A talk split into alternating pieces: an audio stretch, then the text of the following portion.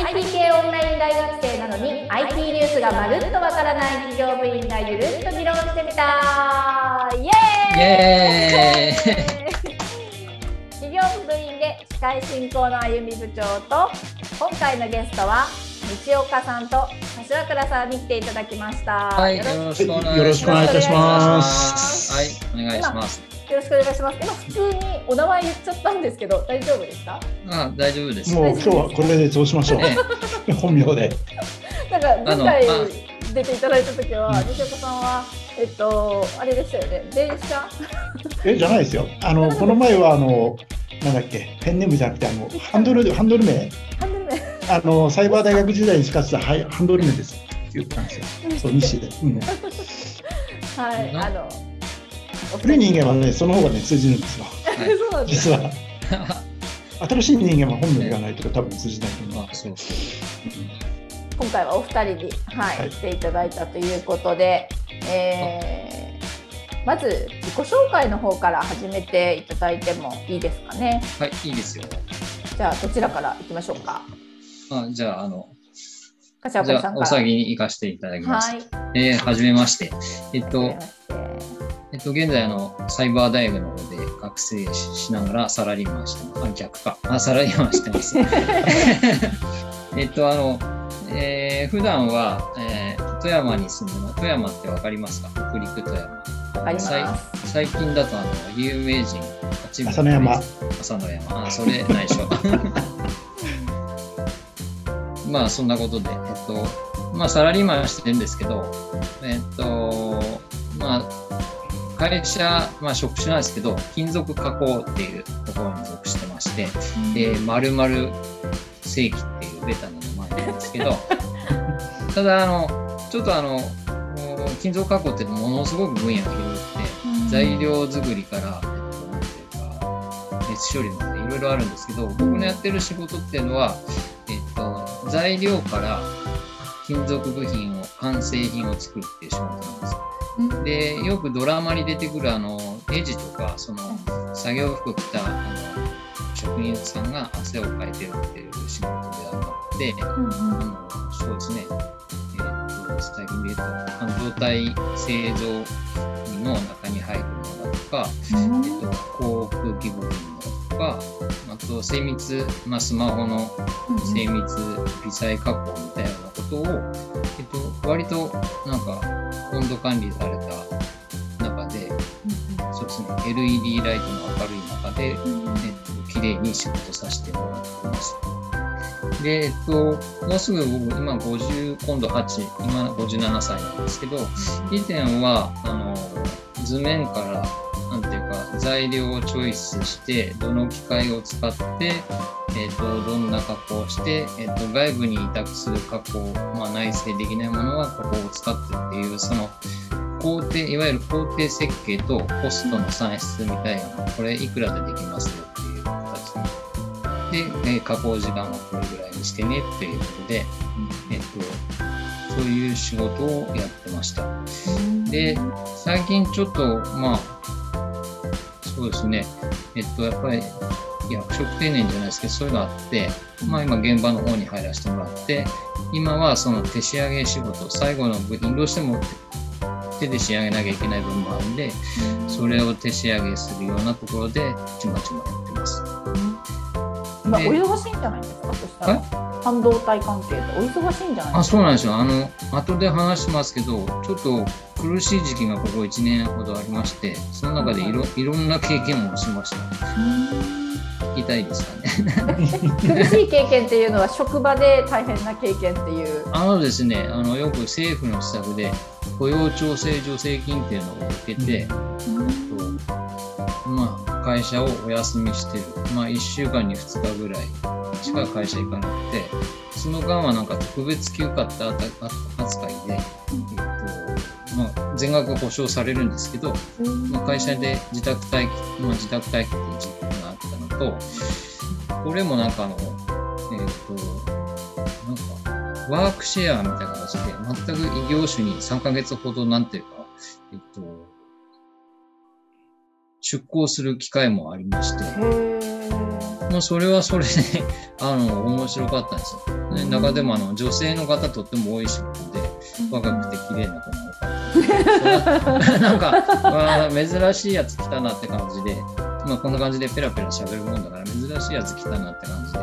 結構お昼時間にもらってえー。なんかな何のお仕事だったんですか？その女性が多い職場は。えっとねプラスチック射出プラスチック製造みたいなので、えっと、か型にプラスチックの材料を押し込んでガッチャンってやってそのなんていうかプラスチック部品を作る本当の仕事だったんですよ。でなんかそこであだ名までつけられあだ名がね僕意外だったんですけどサトルンってつけられたんですよ。なんか可愛い。なんでだろうと思って、まあ、でもいまだにこう LINE のやり取りとか入ってきたりして結構楽しい。これは楽しかったんでリフレッシュできました。来週からですよ、スラックの名前、サトルじゃなくてサトルにしましょう。じゃあ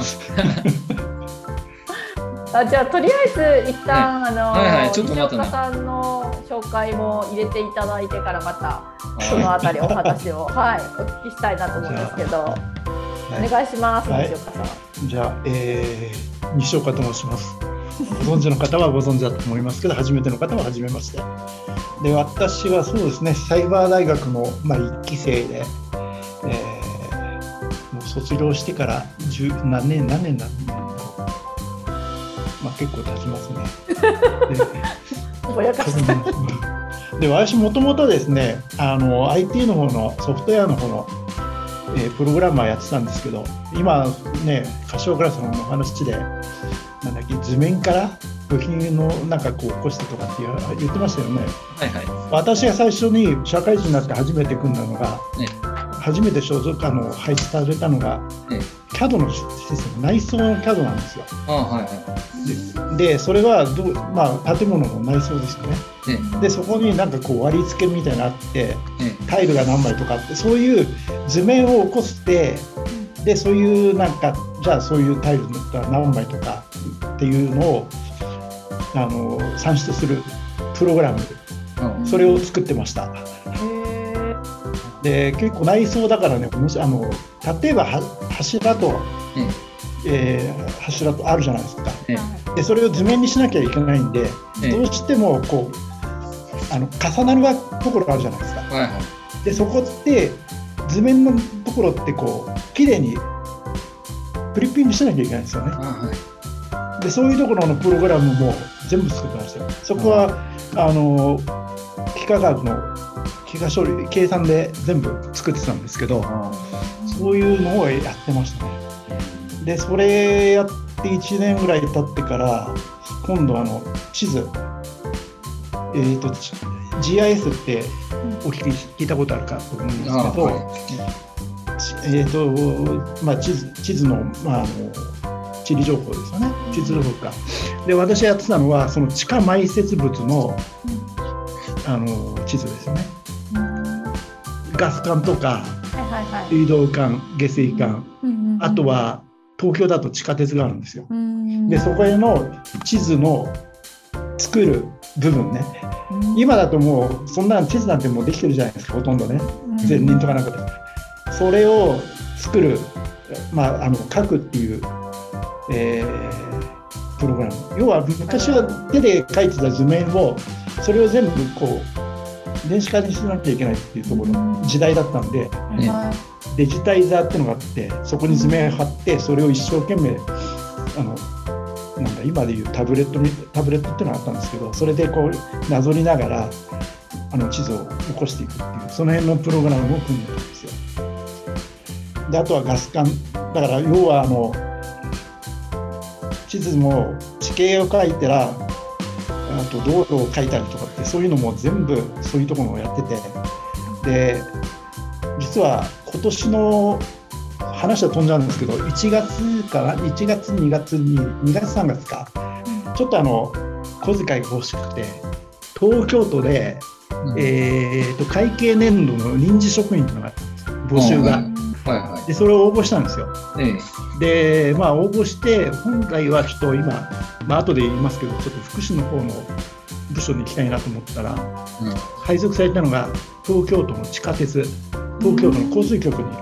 配属されたんですよね。で、何をやったかっていうと、まあ、あの想像つかない。今で言うとなんでこんなのやるのっていう状況なんですけどデータの入力ね。あの駅のあの乗り降りのやつのそのデータを入力したりとかあとは溜まってる紙の資料をスキャンして PDF にしてで終わったらそれをシュレッダーにかけるってそういう雑務のことやってたんですよ。こういう雑務をやっててで実はそれでシュレッダーを、えーかけようと思ったらねその地図が出てきたわけですよ。地下鉄のの、まあ、地下の埋設物地下そういうあの地下のね地下鉄のでよく見たらどっかに見たことあるんですよその図が図面が。昔使ったやつそうよく見たらなんかその20年前もう30年前ぐらいなのかな私が作ってたプログラムのアウトプットだったわけですよ。すごいなんか急にね懐かしくなりましたね。おおお別れできたんですよ。おお別れしました。ああよかったよかった。これはねなんかですよね本当に懐かしくて、まあ、そんなことをやってて実は4年前に独立してまあなぜか、まあ、理由なぜかっていうか理由はあるんですけど全然あの180度違う業界ですよね。今あの高齢者に対してその就活の就活って就職活動じゃないじゃないですかね。エンディングの就活のサポートしあのサポートしてセミナーを開いたりとかあとは高齢者にスマホとかパソコンを教えてるサービスをやっててます。最近あの練馬区今練馬区に住んでるんですけど練馬練馬区の方からやっとお声がかかってきてきてやってくれないかとかねなんかこう練馬区絡みの仕事がちょっと増えつつある状況であります。そうなんです全ね。然長くなってすみません。いえいえいえありがとうございます。仕事がね、お忙しい、いいことですね。このコロナで、なかなか、あの、対面で、あの。セミナーとか難しかったと思うんですけど、今はもう落ち着いてるんですか？逆にコロナでなんか新しく私の進路が芽芽生えたっていうかな。うん、ねまあ、そうですよねね。で、まあ、今ね練馬区はあの制限かかってるんですよ今東京都は確かに緊急事態宣言なんですけどやっぱりそれが続くと、まあ、飲食店はちょっとねいろいろとある面で危ないですけど一番危ないのは高齢者なんですよね特に一人一人住まいのはいはい。話す機会がないしそうですね。で居場所がなくなっちゃうわけですよええ。で練馬区は結構そういう高齢者が多いんであ練馬区の方針としてはとりあえずその人数制限定員の半分以下でで感染対策がちゃんとしてることを条件にしてえなるべく地域活動を行ってそういう高齢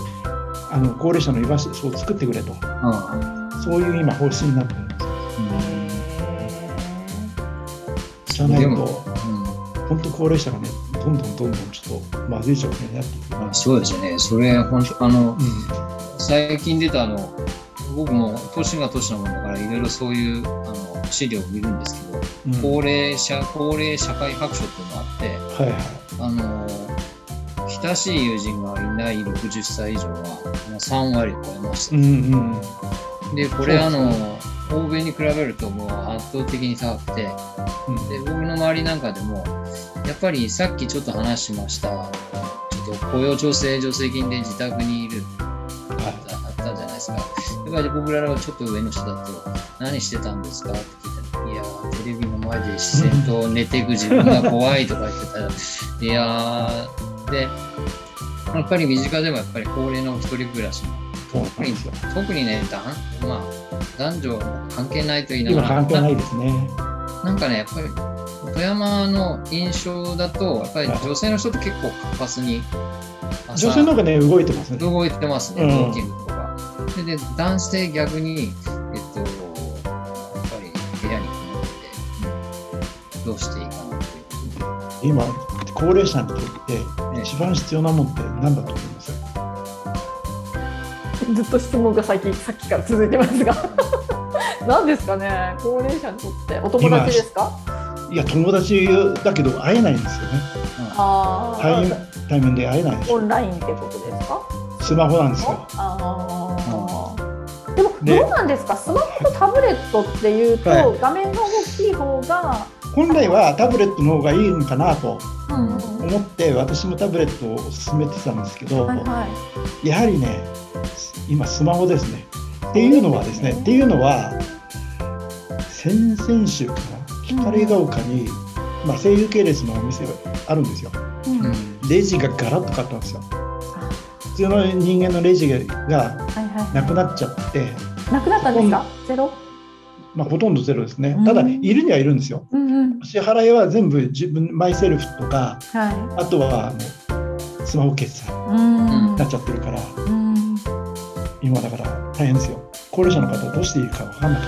て行列だからそれをしねそうそうそう。だからそういうのを考えると、はい、もう高齢者にスマホもね教えてでそのまあ買い物も今もうすぐできなくなっちゃうわけですよ。うん。だからそのためにねスマホを教えてあげなきゃいけないしなおかつそのコミュニケーション作るのに、じゃあ LINE とかなんか教えとけば、まあ、対面で話すのが一番いいんだけど一応顔ね合わせながらこうやって話せるじゃないですか。だからそういう場を作ってあげなきゃいけないっていうことと、中にはねなんかこうあれですよお孫さんとかなんかに会えないんで、逆にお孫さんの方からおじいちゃんおばあちゃんあの LINE 覚えてよっていうリクエストが来るそうです。そうね、こういう時代になってきた,、まあ、きたみたいですよ。そうそうやっぱりあの僕の周りでもそういう環境を作ってほしい人がいてやっぱり周りにやっぱり聞け聞けないんですよね。やっぱ息子さんとか娘さんが東京とかね地方から出てってしまって。やりたいけども誰も聞けないって、まあ、たまたま、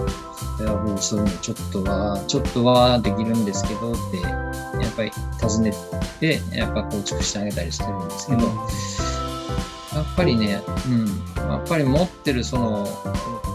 スマホの、まあ、めちゃくちゃ古かったり、あと、パソコンしかなかったり、で、そのパソコンもなんか古くて、とか言って、そういうのでちょっとなかなかね、やっぱ半日とかあある日出直して2日3日かかったりするのもありますね。あの光が丘に今光が丘って大きいんですよ。ねいろんないっぱい団地あって、はい、で、まあ、各中にね30いくつか管理組合とかが実施会があるんですけど、ええ、それをひっくるめた光が丘の全体の協議会ってあるんですよ。でそこの会長にこの前言わあの私に命令が来て、まあ、依頼が来てそれっていうのは光が丘にを IT の強い街にしてくれと。っていうことはだから高齢者多いんですよ。で高齢者にこうスマホとかそういうのを教えてあって、でまたそういう環境も整えていってくれないかっていう依頼が来ちゃって。結局なんか区とかそういうところってあれですよね、はい、モデルケースを作りたいんだと思います。うん、うん、とかあとはあんまり大きい声言えないんですけど。じゃあ言わない方がよくないですか？裏の自治会まあそういうようなあの事業があるんですよね。東京とかそういう大きいところね。そういうところからそのそのとか、ね、そういうのを狙いもあったりとか。その辺富山市先端行ってます？そうだよね、そうですよね、ね確かに。あの富山市スマートシティ事業っていうのは、国から選ばれてて、うんはい、実際あの、なんていうかな、あの実際もう、いろんなところ、さっき言った買い物もそうですけど、うん、あとちょっとやっぱりあの、いろんな情報公開で、デジタル情報なんかも積極的に公開して、はいまあ、今年の春なんかは、その、富山市のセンサーネットワークを貸し出しますので、全国のこの学生とか、あと、まあ、豊福さんとか西岡さんもそうなんですけど、あの、そのネットワークを使ってなんか事業してみてくださいっていう、そういう、なんていうかな、あの、アイディア募集を公開したり、で、今実際あの、情報公開サイトにアクセスすると、例えば救急車が今どこ走ってるショッピングセンターの混雑状況、河川の水位がどうだとか、病院の緊急予約がどこだとか、すごくサクサク動くサイトが構築されてて、だからもうそれをさっき言われたあの一人暮らしの人たちがもしスマホのアプリを活用できれば本当にいいなと。うんで、えっと、僕も以前自治会とかで関わる機会がありましてそれがもうあの3ま30代だから20年以上経ってるんですけど、まあ、今今今もそのメンバーも全く変わってないんですよね。あのその当時上にいた人たちのメンバー。だからそういうところで、いや、デジタル化って言っても、なかなかもう、あ今までデジタル化っていうか、同じサービスをこのまま地域でやろうとしても無理なんですよ。やっぱり、西岡さん民生とかやってられますけど、民生の人自体が高齢化してたり、いろんな役職の人はみんな高齢化してる。ただ、やっぱりこれから2045年、まあ、人口、ね、やっぱり高齢者が爆発するうん時期迎えた時に、じゃあ同じサービス望まれても多分無理だと思うんですよ。だからそういうところでやっぱりスマホなんかをもっともっとその活用していく方向にしていけばなと。そうですよね。だからだから富山市のスマートシティ事業ってすごくうんいいと思うんですよね。まあ、全てがね、もうスマートフォン、スマホがないとこう成り立たないっていうふうに進んできちゃってるから、で今実験段階うん実験段階なんですけど顔認証での決済サはいービス。はいはい。もう今やってて僕も。中国みたい。そうそうそう。あのなんかと富山はねあの日本日本のスウェーデンとか言われて社会民主主義の最先端とか言われてあのよくわかるんですけどその辺僕的にはちょっと窮屈なところもあるんですけどまずちょっとデジタル化に関してはすごく便利だなねえ、いろんなところでデジタル化して、だってさっきの葬儀屋さんもね、デジタル化入っなってきましたからね。そうなんですか。葬儀屋とか、あとはお寺なんかもそうだし、うんそう組織がなんかもうコロナだからうん。デジタル化されてきてる時代ですからね。どんな変化なんですか？全部あの集まれないじゃないですか。はいはい。だから中継ですよ。うん中継して、で、そ遠くからうん。拝んだりとか、あの、今やってるとか。なるほどなるほど。で、結構ね、だから、この前、あの、横浜で、なんだっけ、な何フェアだっけな、あの、葬儀屋さんが集まる、こう、展示会があって、で、それ行ったら結構ですね、うんその、デジタル系の出店が多かったですね。うん。そういう全部だから申し込みなんかも今もう本当にスマホでよ、ね、予約したりとか、あれですよね、そこでお勤めされてる方、要するに葬儀者の方とかも、そこそこ高齢というか、そんなに若い方ばっかりじゃないじゃないですか。そうですね。その中でそういうなんか一気にこう使うシステムが変わるっていうのは結構大変そうですけどね。結構ギャップあると思いますだと思いま大変ですすね。うん。まあ、大変なんですよ。あのその反面現状維持派っていうかそれを肯定しない。自分を肯定する人たち。うん。大多数さっきの人たちもいるんでその人たちをどう巻き込むかっていうのはね。うんやっぱりこう便利だなと感じるまでの慣れるまでのスパンが結構あるじゃないですか。そうですねまずききそうそのその考えでは概念というかそれを理解してもらうときにどう伝えたらいいんだろうっていうすごくこういうそこがもう大大変というかうんうんまあ課題ですよね。だから業界によって全然違いますよね。いややっと今葬儀や葬儀業界がそういう方に入ってるど、ちょっと今、うん月に何回かですねあの介護介護をやってる人がいるんですよ、訪問介護やってる人が知り合いで、でその人のところ行ってちょっと手手伝うんですよ。何で手伝うかっていうともう IT がもう全然大苦手で大抵集計のちょっと手伝ったりとかねホームページの更新やるとか。だから介護業界はちょっと覗覗いたんですけど極端ですね IT が進んでるところもあるし全然進んでないところもあるし、介護業界は結構激しいと思います。ですねあそこうんうんうんどうなっていくんでしょうねこれから。ま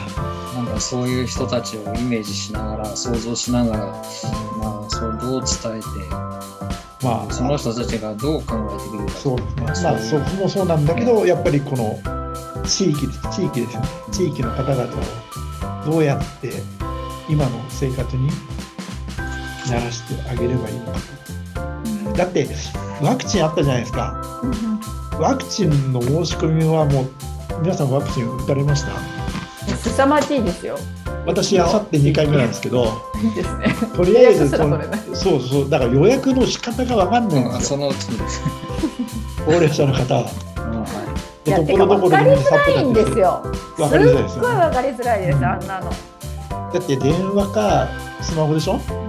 まあスマホは分かんないのはもう教えればいいんだけど電話だってあれじゃないですか、一方通行でしょ、つながんないし、つながっても一方通行でしょ、何本押してくださいとか、一生懸命だからこう答えようとしたら向こうは反応してくれないし。あと説明書きみたいなのもサイトにあったりしますけど全部文章になってて全然なんか絵とか使われてなかったりとかして、どう考えても伝わりづらいなんか UI という感じで利用者のことを考えて作られているという感じではないですよね。で送られてきた書類ももう十何枚入ってるんですよ。そうそう。あ、そうそうなんですよ。めっちゃめんどくさがいいですよね。なんか要約してくれるサービスがあればいいのにと思いますけどね。だからもうそれはもう周りの人がボランティアで一生懸命やってますよね。えー、そうなんですか。まあね、光あの東京の方でやっぱり光が丘でちょっとボランティアやってるグループなんですよ。はい。まあ大体そのあの会長さん知ってるんですけどもう70代ですよそういう方がやってるんですけどそういう方が仲間のあの申し込みとかややってるんですよね。でスマホのところになると呼び出されて西岡さんちょっと手伝ってしてやってはいるんですけど。なんかね富山は。一人じゃできないんですよねやっぱり。そうですね。富山は富山市が一括でまとめて、うんまずあのスマホ、まあ、スマホもサクサク動くんですけど、そこで予約できなかった人は、今度、企業接種、集団接種みたいなね、会社単位、取引先単位でやってるんで、意外と進みますね。あの、その集団接種の時の予約サイトっていうのはアクセス数制限とかないんですか？ないですないです。ああマジですか？もうなんかねこっちではアクセス数制限にかなりあの少ない量でやってるみたいでもう開始直後ですよ。全然つながらない。つながってもつ。ながってもなんか入力してあの予約って押した途端にエラーっていうかもう予約いっぱいですみたいなのが何度も出るという。私はあれですよね。だから順番からすると遅かったんで7月の終わりかな？来たのが。でその集団接種も行ったらほとんどいっぱいですよすぐアクセスはできたんだけどほとんど8月の中旬までいっぱいでで今止まってますからね。東京のが足んないって。入力できる時期がめっちゃ短すぎて、うん、なんか予約日があって入力できる時間時期と時間がなんか1週間いくつかみたいなしかないからあっという間に埋まるしでしかも2回目の人が優先されるから1回目が受けれない人がずっといるみたいな。自動じゃないんですか。あの富山は富山はその集団その市が設定した場所だと1回目予約すると自動的に 2, 2回目も。ないんです。2回目も自分たちで予約約取らないといけないらしいで。す。それ僕最近やられたなと思ったのは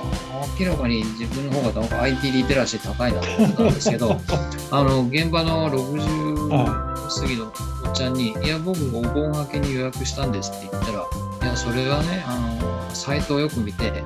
うん、あの受付日が前倒しになってるからあのキャンセルが出た時に、うん、僕が見た時はこの日だけどキャンセル出ると受付開始日がもうちょっと前になったんですよ、うんうんそうすると自分の今のなんかアクセスをキャンセルして新たに新規登録すると早くなるよなんかそういう裏技を教えてもらってすごいですねとか言いながら、うん、それだけなんていうかなんかねあのすごく使いやすいサイトなんですよ。結局だからインターネットとか使わなかったです直接行っちゃいましたから。あのうちの練馬の場合はあ、まあ、いく何軒かの病院とかクリニックが会場になってるんですよ。でうちの近くに駅あるんでそこで直接行って予約しちゃいましたね。なんか LINE を導入したんですけどうちが住んでる市は、でもボットとか使ってないから LINE でその後あのウェブサービスに飛ばされるんですよ。だから時間がすごいかかっちゃうのでボットでやればよくね と思いながら。すごい一人で突っ込んでましたけど、ねえ。まあ、これで問題ありですよ。早くみんな受けれるといいんですけどね。なかなかワクチンも足りなくなってるということで。今一番ね気にしてるのはそのワクチンあさってなんです。金曜日なんですけど、うん。うん、土曜日もうすでに予定入れちゃってるの大丈夫なのかなっていう。それはなんか2回目は、ね、2回目はなんか熱が出るっていう 話を聞いてるんで、ね。はい、うん。はい、体調が結構悪くなる方多いみたいですね。M 社のやつです。そうそうそう。あの有名なところ、有名なところ。ああ、有名なところも熱出るんですなんか M,、M, M 社の方はなんか大変大変みたいって噂が出てます、腕が腫れるってやつですね。うん、熱も出る。熱出る熱出るとね、一番困るのがね、熱出たっていう自覚がないからな。どういうことですか？いや、だから熱多分ね、40度とか出て歩けなくなったら熱があるんだって分かるんだけど、38度ぐらいだったら多分熱ないと思ってね、と歩き回ってると思うんですよね。逆にでどっかでね建物入ってそういうセンサーで測られて、ブザーなだれたら恥ずかしいじゃないですか。それだけですよね。普段ほらあの体温測る習慣ないんで。いやあの、うん、打ってからは毎日測りましょうとりあえず。体温計探さなきゃ。そういう人いますよね。うん。え。ー、まあなんかあの結局のところあの、はい、あれですね。あの高齢者のスマホのそうそうスマホのどからワクチンって。ワクチンの話になってしまいましたが、まあとにかくなんか、はい、あのあれですよね。あのこれからの生活にはスマホは必須ということで。そうスマホは、まあ、そういうことですよね。スマホは今大事だという。あと行政がちゃんと、うん、あのそういう IT のあの IT 化を進めてくれないと、うん、あの市民だけが あの詳しくなっても、ね、両輪が回らないって感じがしますよね、うん、お話聞くとですね。うんうんうん、はい。というわけでなんかあの一回 はいここであの今日は締めさせていただきたいと思い。ます。はい、また次回はい。すみません。取り留めのない話。いえいえまあ大切なことですよね。いいはい、ありがとうございます。はい、どうもありがとうございました。じゃあ今回のゲストはえっ、ー、と西岡さんと柏倉さんでした、はい。ありがとうございました。ありがとうございました。はい、失礼します。ちょっと待ってください。あの。サイバー企業部のツイッターがあります。アットマークサイバースタートアップ1です。こちらもフォローお願いします。番組宛てのメッセージや今日の話に対するツッコミ、質問もこちらのツイッターから受け付けています。それでは本日のお相手は、えー、MC のあゆみ部長がお送りしました。またねはい、もう